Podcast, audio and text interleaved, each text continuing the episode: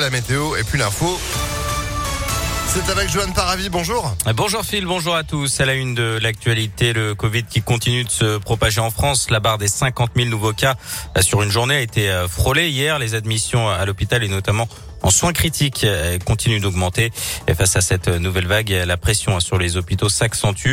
Concernant le nouveau variant Omicron, il y aurait actuellement 13 cas suspects en France. Un test de moins de 48 heures est par ailleurs exigé pour entrer dans le pays pour les personnes en provenance d'un pays extérieur à l'Europe, vaccinées ou non. Et puis à l'étranger, les mesures devraient se durcir euh, chez nos voisins allemands. Les non vaccinés pourraient se voir refuser l'entrée dans les commerces non essentiels, des fermetures de bars et de clubs pour l'ensemble de la population sont également évoquées avant une possible obligation vaccinale.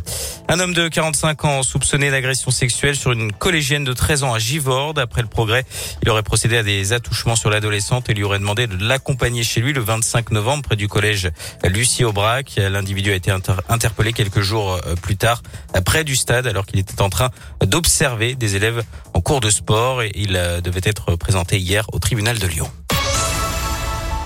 J-6 avant le grand retour de la fête des Lumières à Lyon, mais on pourra avoir un avant-goût dès ce soir avec un spectacle de son et lumière retraçant l'histoire de Lyon qui sera projeté sur la façade de la basilique de Fourvière. C'est dans le cadre de la région des Lumières. Le spectacle dure 20 minutes et il est gratuit.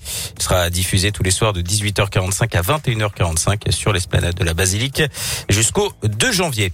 Le label fabriqué à Lyon a été remis à 61 entreprises hier soir, une première pour ce projet lancé en 2019 par la municipalité de l'époque. L'objectif, promouvoir et protéger le savoir-faire à la lyonnaise. En foot, soirée compliquée pour euh, l'OL, battu par Reims de Buzyn hier à Dessine avec un but encaissé à la 93e minute de jeu. Euh, rappelons que le match se jouait à huis clos. Les Guns sont dixièmes du classement de Ligue 1 à 6 points euh, du podium, mais un match en moins. Réaction attendue dimanche à Bordeaux.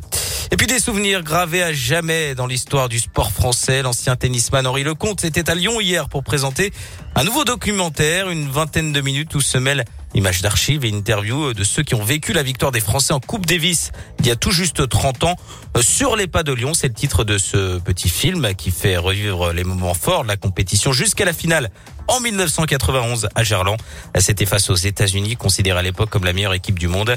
Avec euh, leur capitaine Yannick Noah, l'équipe de France avait alors réalisé l'exploit et 30 ans après, l'émotion est toujours là pour Henri Lecomte. Il y a une histoire, il y a quelque chose de fort derrière, il y a tout un contexte où euh, on est ému parce que bon, c'était David contre Goliath, c'était vraiment très très compliqué pour nous et on l'a fait quoi. En plus, c'est théâtral. Moi j'arrive, euh, je suis 154e mondial, on dit bon, Henri va faire ce qu'il peut, et puis voilà, je gagne mon et puis tout s'est bien encastré. Hein. On aurait dit comme un puzzle. Et Lyon, Lyon, cette ville qui est incroyable, qui nous a permis de nous surpasser. Gerland, Gerland, c'était un chaudron, c'était 8000 personnes, c'est un truc de fou. Même moi encore maintenant, je revois les images.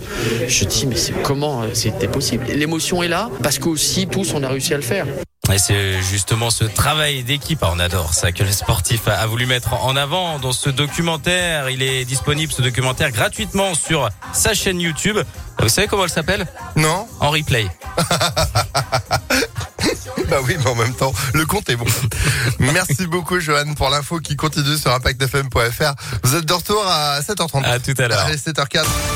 C'est la météo.